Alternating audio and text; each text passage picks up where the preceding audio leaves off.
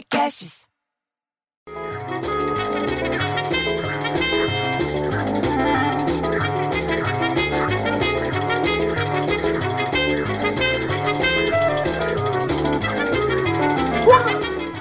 Lá vamos nós, né? Que já tá na segunda-feira, dia 7 de dezembro de 2020, bicho.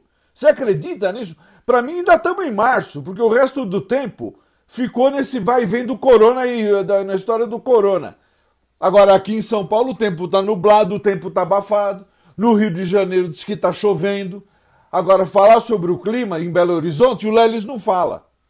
Agora sabe qual a novidade que o mercado financeiro diz que eleva a estimativa de inflação, sabe para quanto? Para 4,21% acima do centro da meta, bicho. Porra, previsão ainda está no intervalo previsto, que era de 2,5 a 5,5. Eles que estão dizendo isso, eu não sei.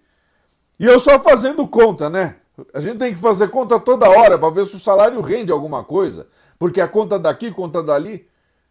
E já tem decoração de Natal. Você viu como que tá a decoração de Natal? Tá tudo quanto é lugar já tá decorado do Natal. O povo querendo sair de férias. Tem tanta bola de Natal pelo caminho quando você anda na rua, bicho, que tá me dando até labirintite. E para onde viajar é que eu quero ver.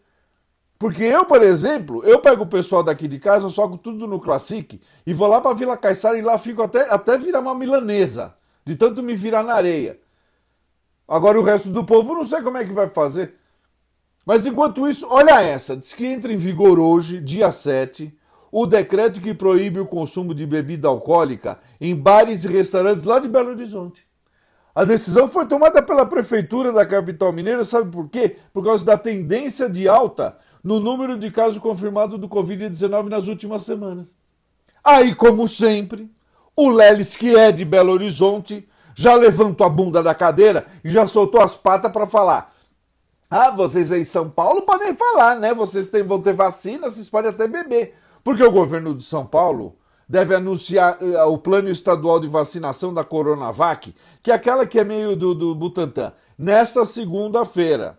E é isso mesmo, a vacina foi desenvolvida por laboratório chinês com parceria com o Butantan, que é aqui perto do, do Bonfilholi da Universidade de São Paulo.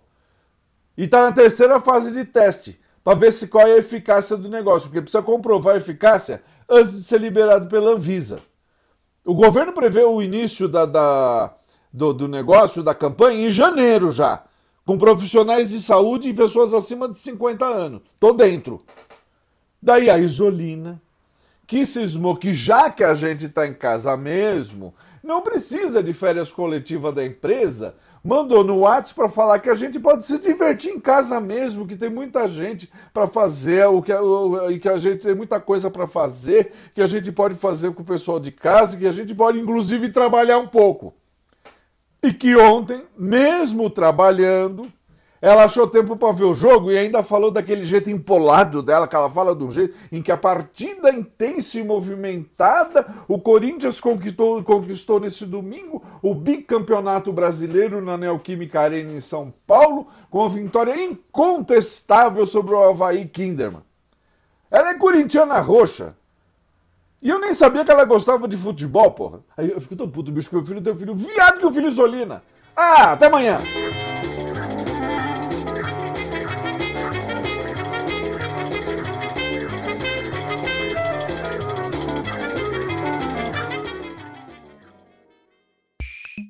Esse podcast foi editado por Rafael Sales e Júlia Fávero.